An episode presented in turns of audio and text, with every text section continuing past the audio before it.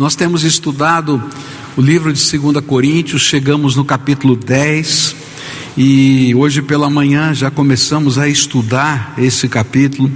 E nesse capítulo, Paulo inicia a última parte da carta, onde ele está preparando a viagem que ele vai fazer para a cidade de Corinto. E essa viagem que ele vai fazer para a cidade de Corinto é uma viagem que tem como propósito definitivamente resolver algumas questões que estavam pendentes naquela igreja. É, Paulo já tinha recebido boas notícias que grande parte da igreja, grande parte da liderança tinha se arrependido de alguns posicionamentos doutrinários heréticos, também de alguns posicionamentos contra ele, o apóstolo mas ele sabia que dentro da igreja ainda tinha algumas situações e pessoas que estavam amargando, não é? Aquelas coisas ruins que a qualquer momento podiam ressurgir das cinzas. E então Paulo, ele vai se tornar mais firme nesses últimos capítulos. Ele vai pegar pesado, como a gente diz assim, não é? E ele vai tratar de questões e dizer como ele vai agir quando estiver ali naquela igreja. E quando a gente olha esse texto, a gente vai descobrir que Paulo nos apresenta nesse texto as credenciais que lhe permitem confrontar aqueles líderes insurgentes. E por que, que eu escolhi a palavra credencial? Porque você lembra quando a gente começou a estudar o livro de Coríntios, que essas pessoas tinham chegado de Jerusalém e diziam: Nós temos credenciais que nos autorizam, não é, a plantar uma igreja nessa cidade. Quem é que deu essa credencial para o apóstolo Paulo? Não é? Plantar uma igreja na cidade de Corinto. E aí então Paulo vai falar das suas credenciais. E aqui nesse texto ele vai falar de credenciais que não são documentos escritos, que não são textos, que não são títulos, mas que são demonstrações do poder e da graça de Deus vindas do céu. A primeira credencial a gente estudou hoje pela manhã, ela se encontra nos versículos 1, 2 e 3, e Paulo fala que todo servo de Deus genuinamente servo de Deus precisa ter essa credencial. E essa credencial é uma motivação espiritual. A acusação que faziam contra Paulo era de que a motivação dele era carnal. Ele diz: Ok, eu sou humano, eu tenho sentimentos, às vezes até fico com raiva, mas aquilo que me motiva a fazer a obra de Deus é o Espírito de Deus. E a gente aprendeu pela manhã que essa motivação espiritual ela está baseada primeiro no senhorio de Cristo, onde eu vou mortificar minha carne e deixar Jesus ser o Senhor da minha vida. Segundo, na vocação, no sentimento de que a gente está no lugar certo, na hora certa, para a glória de Deus. Eu cheguei em Corinto porque o Senhor me mandou para Corinto, e eu fiquei em Corinto enquanto Deus me mandou ficar lá. E eu continuo cuidando de vocês porque esse é o papel que Deus delegou para mim. E não somente isso, mas aprendemos também que essa motivação certa tem a ver com o propósito, a missão que Deus nos dá. E se eu preguei o Evangelho, mesmo que não tivesse credenciais, esse é o propósito de qualquer servo de Deus. Quando a gente chega num lugar, e eu cheguei aí como um trabalhador, fazedor de tendas, trabalhando no mercado, consertando as barracas do mercado, né? aquelas uh, lonas de, das, da, das barracas do mercado, e enquanto eu fazia isso, Deus me deu graça e eu ganhei pessoas para Jesus. Uma escola se abriu, eu comecei a pregar, pessoas foram discipuladas e uma igreja nasceu, porque o propósito de quem tem uma motivação santa é ser instrumento da graça de Deus em todo lugar, a qualquer tempo, porque o Senhor nos comissionou para isso. A segunda credencial nós estudamos também pela manhã e não chegamos a terminar onde nos versículos 4 e 5 e 6, Paulo fala das armas que temos para poder exercer essa obra de Deus, e que essas armas são credenciais de Deus na nossa vida.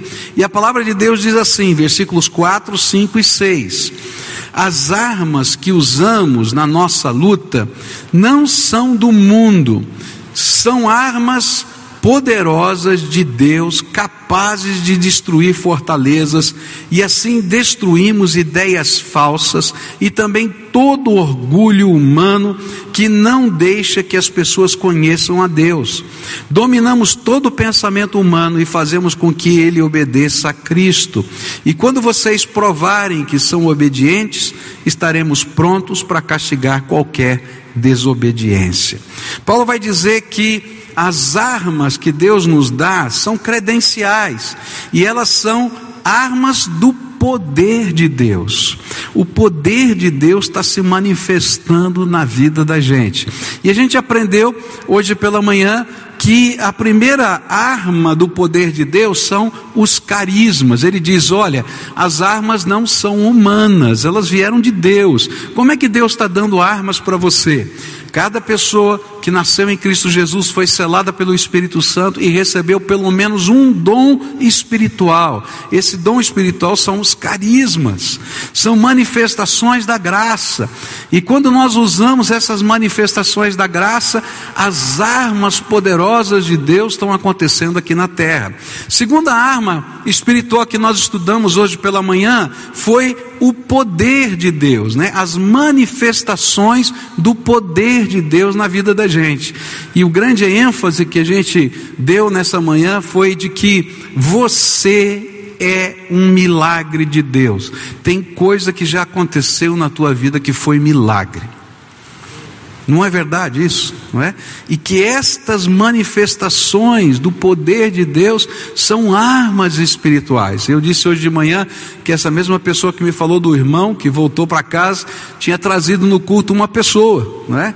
E quando começou o momento do ofertório, o pessoal veio aqui à frente colocar os seus dízimos e ofertas, ele viu, ela viu uma ex-vizinha dela e viu o filho dela vindo colocar o dízimo e todo bonitinho, arrumado. Ela disse assim: "Não é possível possível. Esse homem era o homem mais complicado e mais errado que tinha, um perdido. Essa família era uma bagunça. Olha só como eles estão. Nem sei o que aconteceu, mas só para olhar para eles já estou vendo que alguma coisa aconteceu. Se Deus pode fazer isso na vida deles, pode fazer na minha vida também.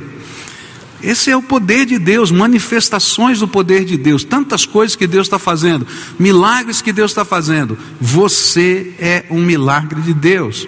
Mas a terceira manifestação, uh, ou terceira arma que a gente vai apre aprender aqui nesse texto, vai aparecer numa forma um pouco diferente. No versículo 6 ele diz assim: e quando vocês provarem que são obedientes, estaremos prontos para castigar qualquer desobediência. Além dos carismas, que são os dons, e das demonstrações da ação do Espírito Santo no meio da igreja, através do quebrantamento, da transformação de vidas, Paulo afirma que outra arma espiritual é a disciplina da igreja. Assim ele afirma que quando chegar lá na cidade de Corinto, aqueles que não permanecerem na comunhão, os desobedientes, deveriam ser punidos. Ele não está falando de uma punição física, mas de uma punição espiritual. Eles precisavam entender que a maneira como viviam não somente afetava a eles próprios, como também toda a comunidade da fé. Uma das questões que a gente, quando vai falar de disciplina da igreja, e quando a gente fala de disciplina, a gente tem que entender que existem vários níveis de disciplina. A gente tem uma disciplina que é profilática, quando a gente ensina a palavra de Deus, não é? A gente tem uma, uma disciplina que é admoestativa, quando a gente confronta a pessoa com o seu pecado.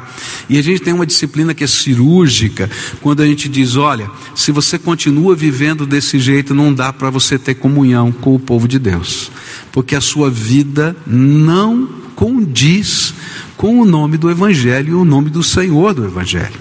E aí a gente toma uma atitude, diz: olha, ele não é mais parte desse corpo espiritual. E essa é uma coisa muito forte, porque Paulo em 1 Coríntios capítulo 5, ele vai ensinar o significado dessa disciplina. A Bíblia diz que quando a gente está debaixo da comunhão do povo de Deus, A gente tem uma cobertura espiritual. Há um, um manifestar de Deus, de cuidado sobre todo o povo de Deus. E quando a gente diz, olha, essa pessoa está fora dessa comunhão, porque não condiz com isso, a gente entrega, está lá escrito em 1 Coríntios capítulo 5, a gente entrega aquela pessoa a Satanás para a destruição da carne, para que possa haver genuíno arrependimento. Ok? Toda a cobertura espiritual é retirada, e agora você está por tua conta. É isso que a Bíblia está falando. E agora você vai viver o que você quer com as consequências que isso representa. E aí vem, às vezes vem um sentimento dentro da gente, mas puxa vida, a gente vai fazer uma coisa dessa, vai tirar essa cobertura espiritual, coitadinho dessa pessoa. Não, mas se ele não se arrepender, não vai ter solução na vida dele. E o pior, ele não apenas atrai angústia e desgraça para ele mesmo, como também afeta a vida dos irmãos. E essa é uma coisa que a gente não compreende da razão e da necessidade da disciplina. Porque se aquela pessoa continuar na mesma comunhão, sem que ela entenda que a sua vida tá, não está condizendo com os propósitos de Deus, a desgraça, a, o retirar da mão de Deus não vem ser só sobre ela, vem sobre toda a comunidade, porque Deus não tolera o pecado que não é confessado o pecado que não tem arrependimento, o pecado que não quer conserto, o pecado que representa dureza de coração. E aí isso vem como uma desgraça sobre todo o povo. Você vai dizer, mas pastor, como é que funciona isso? O maior exemplo que a gente tem com relação a essa questão está em Juízes, capítulo 7, versículo 1, onde a palavra do Senhor vai dizer assim: mas os israelitas foram infiéis com relação às coisas consagradas. Acã, filho de Carme, filho de Zinri, filho de Zerá, da tribo de Judá, apossou-se de algumas delas, e a ira do Senhor acendeu-se contra Israel. É interessante porque Deus estava dando vitória para o povo de Deus. O povo de Deus estava invadindo a terra e tomando posse da terra prometida. E eles começaram a conquistar várias cidades. E houve um, um decreto de Deus. Ele disse assim: Olha, essa cidade aqui que vocês vão invadir, vocês não vão pegar despojo nenhum. Era um direito do soldado, do guerreiro, ele poder saquear o que ele quisesse para ele. Esse era o salário do soldado, soldado voluntário, ele não era pago. Ele então podia saquear o que ele quisesse. Mas dessa vez o Senhor disse assim: Olha, nada vai ser levado embora a gente vai queimar tudo, isso vai ser uma oferta ao Senhor, porque sou eu que estou dando essa bênção a vocês. Se vocês me obedecerem, tá? Eu vou continuar abençoando vocês. E eles então agora vão enfrentar, eles tinham acabado de derrotar Jericó, a maior cidade daquela região, e agora eles vão enfrentar a cidade de Ai, uma cidadezinha pequenininha. Todo mundo sabia, não, não tem jeito, nós vamos ganhar essa guerra. Mas eles levaram uma surra. E quando levaram uma surra, eles começaram a consultar o Senhor. Nós não estamos entendendo nada. Por que, que nós estamos perdendo? Ele disse assim: porque vocês me desobedeceram. Mas não foram vocês. Tinha sido um homem, Acã, que pegou o despojo e enterrou no fundo, lá no terreno da sua tenda. E escondeu lá capas caras, barras de ouro, escondeu lá. E o Senhor falou: Não, eu não posso abençoar porque tem pecado no meio de vocês.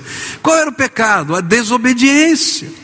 E muitas vezes a gente não entende que o pecado que é tolerado, ele que a gente não diz que é pecado, que a gente não admoesta, que a gente não trabalha é, primeiro é, preventivamente, depois admoestativamente e também cirurgicamente, faz com que os efeitos desse pecado recorram sobre toda a família de Deus. Por isso, Paulo vai dizer: quando eu chegar aí, a gente, eu espero que vocês possam estar firmes, não é, na obediência. Para aqueles que sobrarem em desobediência, eu poder tomar as atitudes que precisam ser tomadas. E ele estava falando aqui de disciplina da igreja.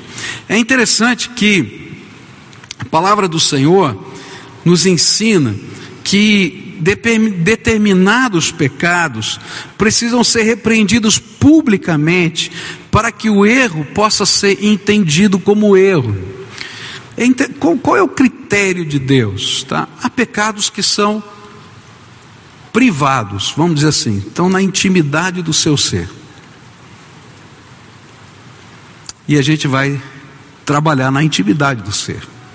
E a Bíblia diz: ó, se você vai lá, conversa com aquele irmão, se aquele irmão se arrepender, você ganhou esse irmão. Mas há pecados que já não são mais da intimidade do ser, se tornaram públicos. E quando essa, esse pecado se torna público, é preciso que haja algum tipo de confrontação para dizer: olha, isso é pecado. Eu me lembro de um líder de uma célula né, que começou a conversar, de um membro da igreja, que no seu Facebook colocava posições que não tinham nada a ver com os valores cristãos. E ele disse, pastor, o que eu tenho que fazer? Ele falou assim: a Bíblia diz que você tem que confrontar o seu irmão. Você vai lá, você que viu o Facebook, vai lá e conversa. Se essa pessoa não receber essa palavra, tá? Você vai lá com mais um irmão e outra vez confronta. Se ele não receber essa palavra, você traz para a igreja, traz para os pastores. E ela foi fazendo, essa líder de célula foi fazendo isso. Até que chegou o dia em que eu estava conversando com esse homem aqui no gabinete e disse: Querido, eu quero dizer para você que não dá mais para você ser membro da nossa igreja. Por quê? Por causa dessa questão, e aí ele tomou como uma questão popular aí de orientação sexual e etc. Eu disse: não, porque é pecado. Se fosse um adúltero, se fosse isso, se fosse aquilo, que está se dizendo dessa maneira como você está dizendo, eu diria para você a mesma coisa, porque o pecado que se torna público precisa ser confrontado, e se não for, não for admitido como pecado, não há comunhão. Você está puxando o carro para um lado e toda a igreja está puxando para o outro, não tem condição. E o pior, se eu não fizer isso, a mão de Deus pesa sobre a minha vida, porque eu sou o pastor dessa igreja, eu tenho que cuidar dessas ovelhas. De você, por isso que eu estou conversando com você, mas de todas as outras, que talvez vão começar a pensar como você pensa, e achar que as coisas são assim.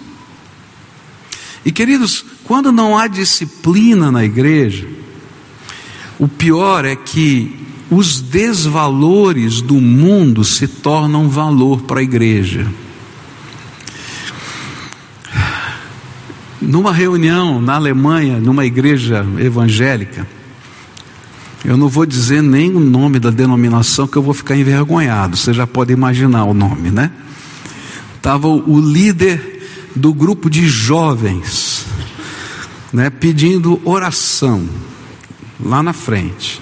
E o líder do grupo de jovens na Alemanha dizia assim: Queria que vocês orem, porque eu e a minha namorada estamos precisando mudar de casa. Eles moravam juntos. E nós precisamos que Deus abençoe que a gente ache a casa nova para a gente. E eu falei: Eu não consigo orar por isso. Mas isso era uma coisa tão normal e tão normal no contexto daquela igreja, que eles não enxergavam o pecado. Porque a cultura daquele país era tão normal isso, que aquilo que a Bíblia fala sobre o sexo dentro do casamento, sobre o casamento, não fazia mais parte dos valores da igreja cristã. Quando não há disciplina, os valores do reino de Deus se perdem. Agora aqui tem uma lição para a nossa vida. Isso não acontece só na nossa igreja, isso acontece na nossa casa, gente. Por que, que a Bíblia ensina que a gente precisa disciplinar os nossos filhos? Se a gente tivesse aprendido a disciplinar, se a sociedade tivesse aprendido a disciplinar os seus filhos, não haveria a violência que há nessa terra. Não haveria professores sendo agredidos nas escolas. O problema é que a gente não tem mais limites, nem disciplina, em lugar nenhum. Aí bandido vai para a cadeia e faz da cadeia o seu quartel-general, o mais protegido da terra, porque ainda tem a polícia para guardá-lo lá dentro. Aí as facções não o matam lá dentro. Quando não há disciplina, se corrompem os valores, os princípios, o norte. E por isso a Bíblia vai dizer que uma das armas espirituais que Deus deu para os servos de Deus, de Deus, primeiro foram os carismas, depois foi naturalmente o poder do Espírito, o mover do Espírito no meio da gente, mas essa capacidade de poder olhar para as pessoas e dizer o que é certo é certo, o que é errado é errado. Cada um vai viver do jeito que quiser. Eu não sou obrigado a, a, você não é obrigado a seguir os ditames de quem quer que seja, mas é importante que você saiba que o fato de você não escolher os ditames de Deus tem consequências para a sua vida e você não faz parte desse corpo, dessa visão, desse povo que se diz servo de Deus. E quando isso acontece, algo espiritual também acontece. A mão de Deus é retirada de sobre a proteção e aí a pessoa vai experimentar na sua própria carne o que os seus desejos, o que os seus intentos estão produzindo. Para quê? Palavra de Deus diz lá em 1 Coríntios 5: para que haja arrependimento e conversão até pelo menos no último dia. Às vezes, Deus vai pesar a mão sobre pessoas. Na verdade, Ele nem precisa pesar a mão, é só Ele tirar a mão de proteção. E quando Ele começa a fazer isso, as coisas ficam complicadas. Eu estava conversando com um irmão essa semana numa uma questão muito íntima dele e ele num conflito muito grande, e, e esse, esse irmão já passou por várias situações, e eu acho que ele está fazendo uma bobagem agora que não deveria fazer. E eu disse para ele assim: Olha, toma cuidado, hein? Porque eu já assisti na sua vida Deus tirar tudo e você passar por penúria absoluta. E já assisti na tua vida, eu conheço essa família há mais de 30 anos. E já conheci na tua vida Deus restaurar tudo, e agora você está vivendo o melhor momento que você já viveu, e você vai fazer besteira. Será que Deus tem que tirar tudo de novo para você aprender? E aí ele ficou meio impactado e disse assim: é, Pastor, eu estou ainda pensando, tal, mas ora a Deus para não tirar tudo, não. Eu falei: Eu não vou, não sei, eu vou orar para Deus te ajudar a tomar a decisão certa, não faça besteira, porque não sou eu que tiro de você nada. Deus está dizendo para você que quando você segue o caminho que não é dele, ele retira a mão de bênção de sobre você. E sabe, essa mão de bênção é retirada nas áreas que são importantes para você. Não quer dizer que a penúria vem sobre aquela pessoa, essa pessoa. Ele vai mexer nos pontos nevrálgicos, naquilo que mexe com você, naquilo que atrai você, naquilo que enraiza você. Por quê? Porque os deuses desse mundo, os ídolos que você tem, precisam ser quebrados, senão você não vai se arrepender. E isso é manifestação de Deus na vida da gente. É sério demais, gente. Porque nós somos família de Deus. É interessante que eu estava lendo um pouquinho sobre disciplina. E uma das coisas que eu aprendi é que disciplinar é ajudar a formar a pessoa em conformidade com o caráter e a mente de Cristo. E quando a gente disciplina uma criança, a gente está ajudando a formar o caráter dessa criança. E é isso que Deus está fazendo. A disciplina da igreja impõe os limites e suscita novamente o temor do Senhor, e caso não haja arrependimento, há pelo menos a certeza de que os limites da coerência da palavra de Deus foram extrapolados, e por isso a comunhão está quebrada. É incrível porque muitas, muitas pessoas que estão necessitando de disciplina, quando você vai falar com elas, elas dizem assim: Pastor, eu já sei, eu já ouvi várias vezes. A Bíblia diz isso, diz aquilo, diz aquilo outro, diz aquilo outro. Eu disse: Você sabe tudo mesmo, é verdade. Por que, que não está vivendo? Não, pastor, não sei. Né? Então, quando a disciplina vem, ela diz assim: Você extrapolou os limites e sabe o que está fazendo, a decisão é tua a consequência é tua, a responsabilidade é tua. Isso é sério demais. A quarta arma que Deus nos dá para que a gente enfrente essas batalhas, essas lutas, para que a gente demonstre as credenciais de Deus, vai aparecer no versículo 7, onde diz assim: Vocês julgam as coisas pela aparência se uma pessoa tem certeza de que pertence a Cristo, deve pensar de novo a respeito disso, pois nós também pertencemos a Cristo, tanto quanto esta pessoa. A próxima arma de um homem de Deus é o discernimento espiritual. O discernimento espiritual nos permite perceber a realidade não meramente pela aparência das coisas ou das circunstâncias, mas principalmente pela coerência que elas demonstram com a palavra de Deus e o proceder do Espírito Santo. Olha que coisa tremenda, né? É, discernimento espiritual é arma de Deus, poderosa de Deus, que se demonstra como credencial de um servo de Deus, de uma serva de Deus. E o que, o que, como funciona o discernimento espiritual? O discernimento espiritual é aquela capacidade que Deus nos dá de checar a realidade não à luz das coisas que a gente consegue ver, da aparência das coisas, mas à luz dos valores, dos princípios e dos propósitos de Deus. E a gente começa a ver se há coerência ou não com esses valor, valores, princípios e propósitos. Por exemplo, o apóstolo Paulo estava na cidade de Filipos e lá no lugar de oração, onde ele se reunia para poder anunciar a mensagem do Evangelho, e toda a cidade que não tinha mais do que dez homens judeus não tinha uma sinagoga, o que ela tinha era um lugar de oração. Então eles iam à beira do rio, geralmente, e ali se encontravam para orar. Então havia um grupinho bem pequeno.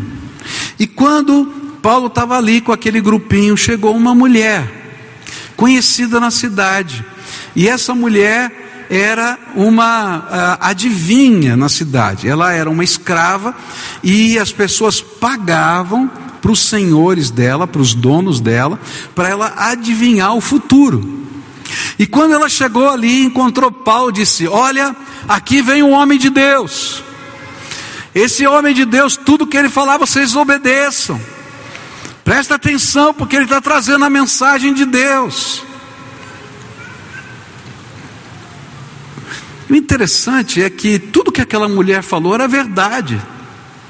E se a gente olhasse pela, pela aparência e dizia assim: puxa vida, né? Deus está fazendo alguma obra tremenda aqui nesse lugar. Até a adivinha da cidade está reconhecendo isso. Mas por causa do discernimento espiritual, Paulo estava vendo que aquela palavra saída daquela boca sem uma conversão não tinha coerência com aquilo que a Bíblia diz. E chegou uma hora que, mesmo sabendo que isso poderia ser uma grande confusão, como de fato foi, ele olha para aquela mulher e repreende os demônios que estão dentro dela e expulsa os demônios. E a partir daquele momento, nunca mais aquela mulher conseguiu adivinhar nada. E os donos da escrava ficaram irados, porque a mulher agora não podia ganhar dinheiro para eles. E arrumaram uma confusão, e Paulo foi preso, foi açoitado. Mas por causa dessa ação de discernimento do Espírito, uma igreja nasceu na cidade de Filipos. O carcereiro se converte, Lídia se converte, uma obra de Deus tremenda vai acontecer naquele lugar. Isso é discernimento espiritual, a capacidade de perceber não aquilo que está acontecendo aos olhos humanos, mas a coerência que essas coisas têm com a palavra de Deus, com o propósito de Deus, com a ação do Espírito na vida da gente. E quando a gente não vê essas coisas, a gente se perde. Queridos, discernimento espiritual é algo que Deus quer dar para todo servo de Deus. Deus quer te dar discernimento para educar os seus filhos. Deus quer te dar discernimento para você trabalhar. Deus quer te dar discernimento para você ser mulher, ser homem, em qualquer lugar dessa terra.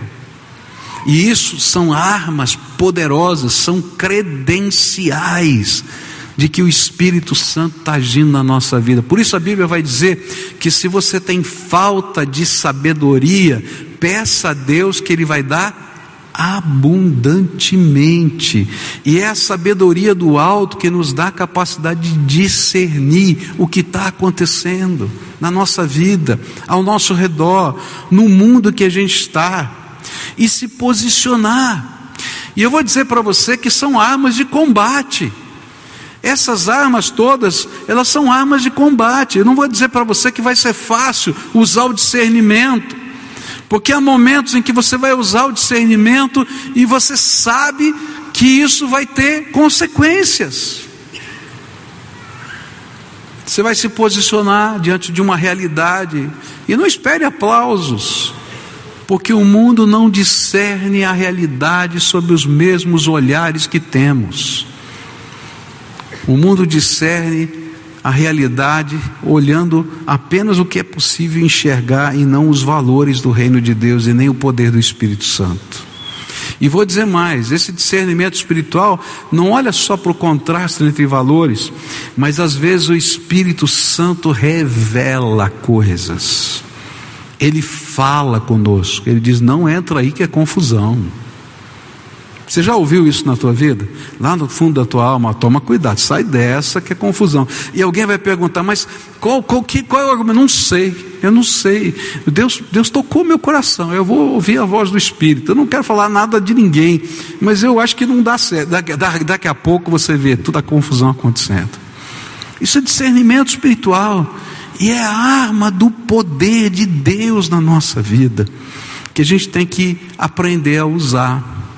A Bíblia fala que quando a gente discerne a vida à luz das coisas que a gente vê, a gente se perde. A gente tem que discernir a vida a partir daquilo que Deus está vendo, dos valores que Ele revela para a vida da gente, e a gente vai poder então tomar decisões sábias na vida da gente.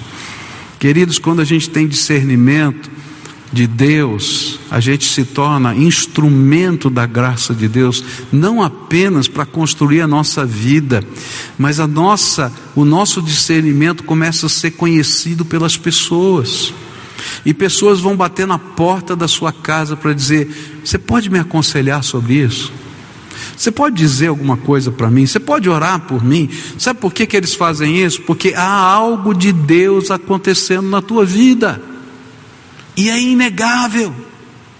Essas são armas espirituais que Deus está colocando na nossa mão. E a Bíblia diz que essas armas, elas são poderosas para destruir algumas coisas que estão no nosso meio. Por exemplo, ele vai dizer que elas destroem fortalezas espirituais. Eu quero dizer para você que a nossa cultura, ela está eivada de fortalezas espirituais. Satanás construiu determinadas mentiras como verdade e colocou uma cidadela ao redor dela, dessas mentiras que, ela, que ele tenta mostrar que é verdade. E a Bíblia diz que quando a gente usa os dons espirituais, quando há manifestação do poder de Deus, quando há disciplina da igreja, quando há discernimento espiritual, estas fortalezas espirituais começam a ser quebradas no nosso meio. E eu vou dizer para você: começa em casa. Começa na nossa casa, começa no relacionamento marido e mulher. Fortalezas espirituais às vezes estão querendo dividir vocês, e o Espírito Santo de Deus vai ter que quebrar essas fortalezas. Vai, vai consertar o relacionamento entre pais e filhos, entre irmãos e irmãs e irmãos. E o Senhor vai ter que quebrar essas fortalezas, esses negócios que ficam lá em si mesmados. Isso é ação de Deus que precisa acontecer dentro de casa. Mas ele não vai ficar só em casa, vai acontecer no meio do povo de Deus. Há muitas fortalezas espirituais na sua mente aqui no meio do povo de Deus. E ficam arraigados. E a gente fica rançoso. Você já viu crente rançoso? Eu conheço um monte de crente rançoso. Sabe o que é rançoso, né? Manteiga rançosa, já viu? Ela tem cara de manteiga, tem cheiro de manteiga, mas quando você tem na, põe na boca, ela tem um gosto ruim. Não tem gosto de manteiga. Tem crente rançoso. Tem cara de crente, tem cheiro de crente, mas não tem gosto de crente. Não é verdade o que eu estou falando? O Senhor tem que quebrar essas fortalezas na minha vida tantas vezes, porque o inimigo gosta de ir lá construir essas fortalezas, ele vai lá entulhar a nossa vida. A Bíblia diz que não apenas as fortalezas são quebradas, mas ele diz também que todo pensamento errôneo, não é? A, a, toda a como é que chama-se? O ah, fugiu a palavra grega aqui, né? O, aquela esqueci agora. Vai lá. Agora foi, tá? É, pensamento errático da gente, né? É interessante que a própria psicologia vai dizer para a gente que muitas vezes a gente está sofrendo porque a gente tem pensamentos, tá? Automáticos que vêm à nossa mente. E esses pensamentos automáticos, eles empurram a gente para lugares da vida que a gente não gostaria de estar. Esses pensamentos automáticos, muitas vezes, são esse tipo de pensamento que o Espírito Santo tem que levar cativo à presença de Deus. Tem muita gente que diz assim: ah, eu não vou dar nada certo na vida, é um pensamento automático. E o Senhor vai dizer: não, você é um abençoado, porque eu coloquei a minha graça sobre você. Ah, isso aqui eu não posso porque não tem jeito, eu não tenho capacidade. O Senhor vai dizer: Não, eu coloquei o meu dom sobre você, vai no nome de Jesus. E Deus tem que trabalhar isso na nossa mente. Agora, isso não está só na minha mente, está na mente dos nossos filhos, está na mente de uma nação. O brasileiro acredita que não tem jeito para o Brasil. O brasileiro acredita que não tem jeito porque todo mundo é corrupto e nunca vai deixar de ser corrupto. Eu quero dizer para você que eu creio que Jesus vai transformar a minha nação. Eu creio. Está cheio de corrupto, mas vai se converter, vai se ter transformado. E se não se converter, vai dar uma trombada com a cultura, porque essa cultura desse país vai mudar, em nome de Jesus. Eu garanto para você. Nós vamos assistir isso. O Senhor vai levar cativo à presença do Espírito esses pensamentos erráticos. E como ele faz isso? Usando essas armas espirituais.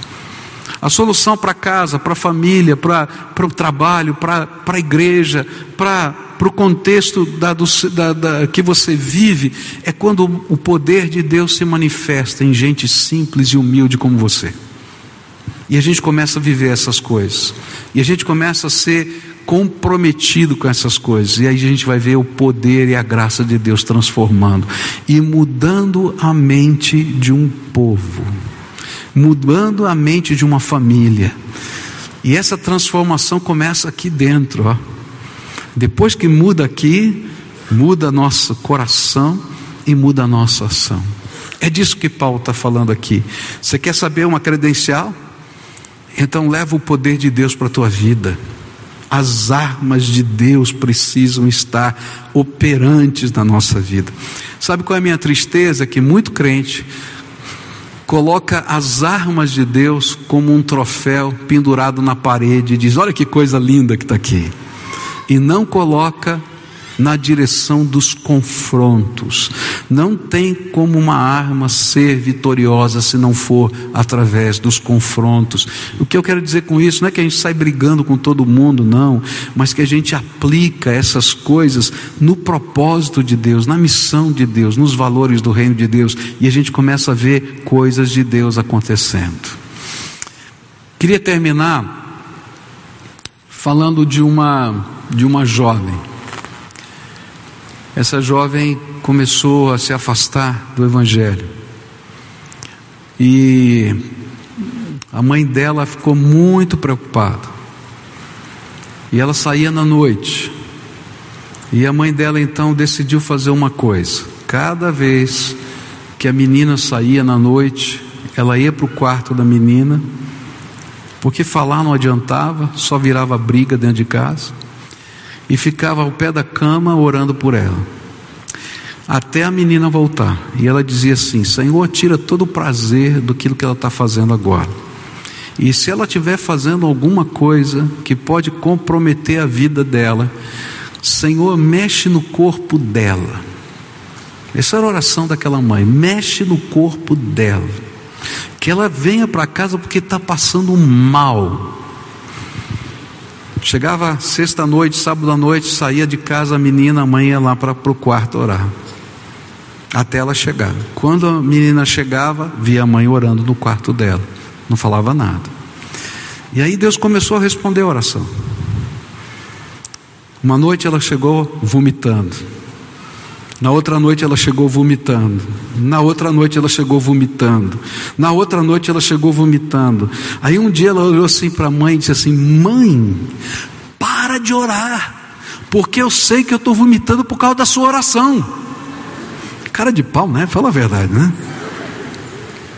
Ela disse assim: Filha, eu não posso te impedir de fazer o que você quiser, mas você não pode me impedir de orar por você.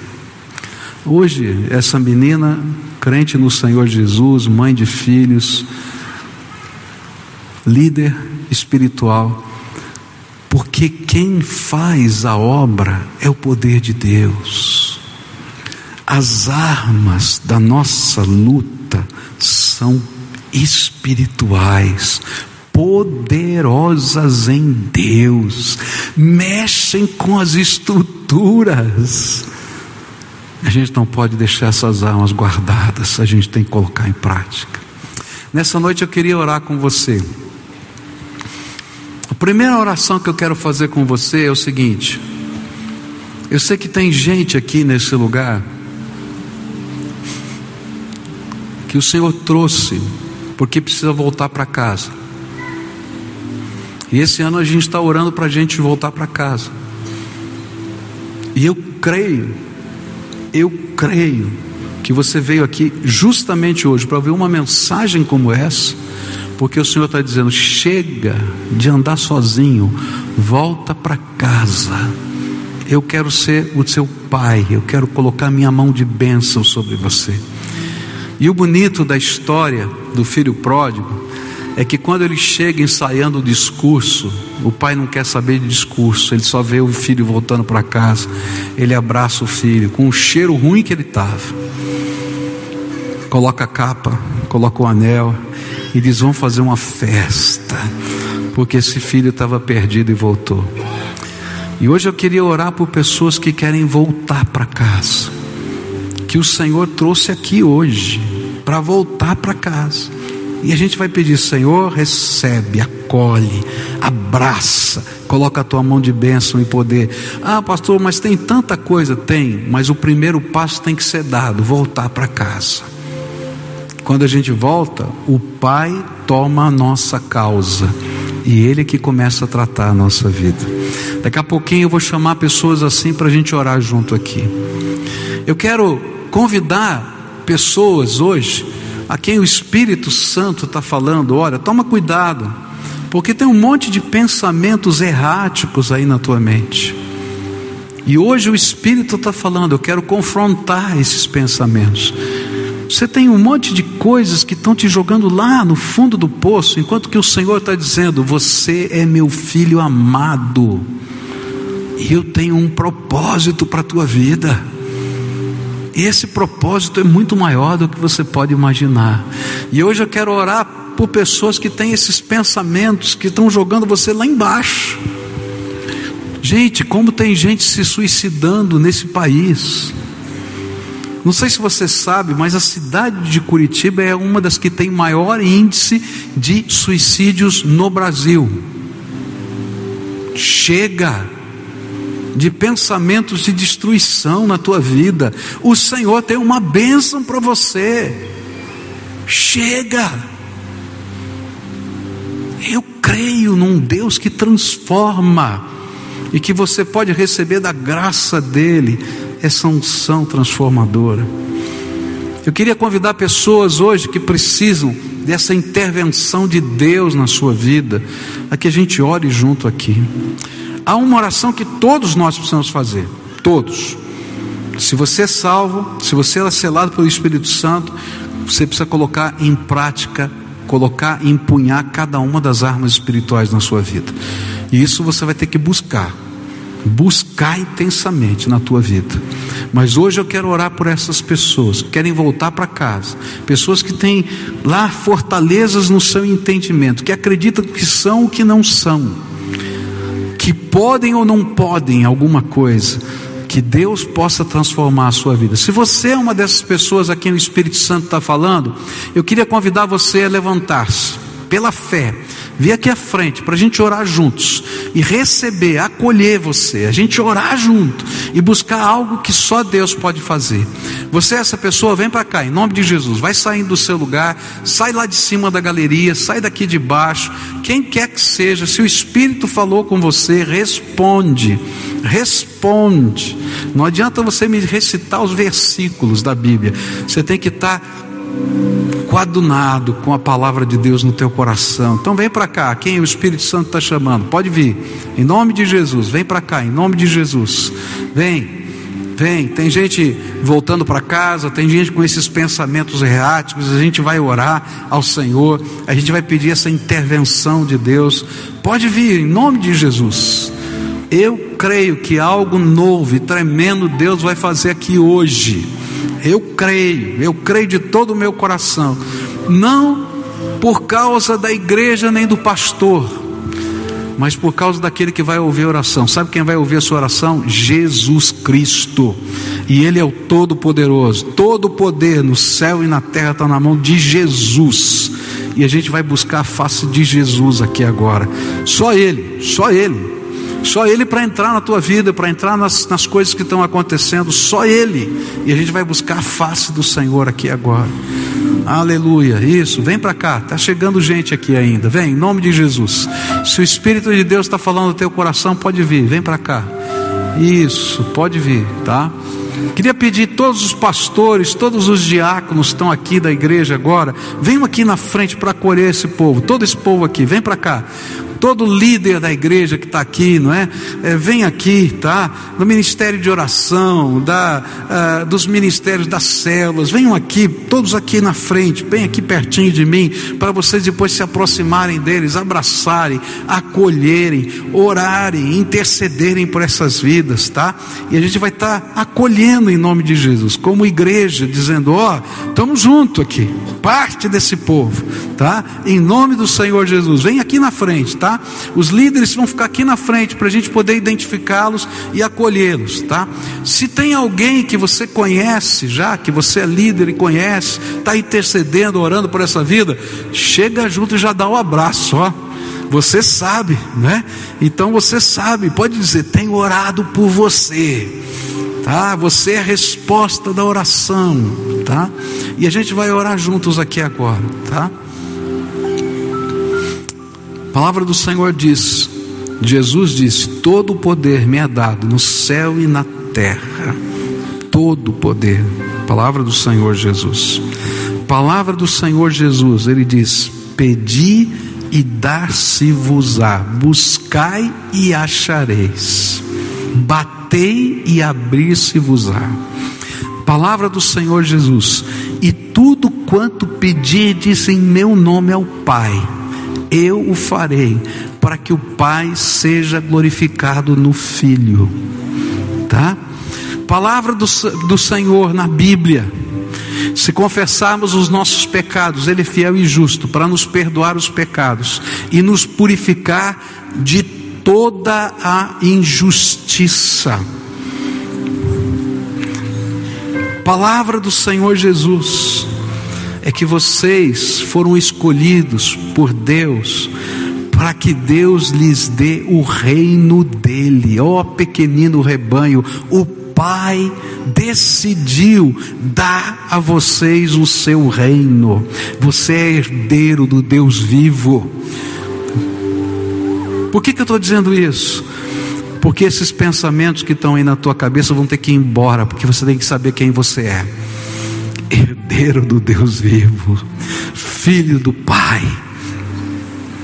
remido pelo sangue de Jesus. Vamos orar juntos aqui? Você crê? Vamos orar junto, tá? Senhor Jesus, nessa hora, estou colocando essa congregação que está aqui diante do Senhor e pedindo, Pai, abençoa. Ó oh, Pai, a tua palavra diz que as armas do Senhor são poderosas para destruir fortalezas.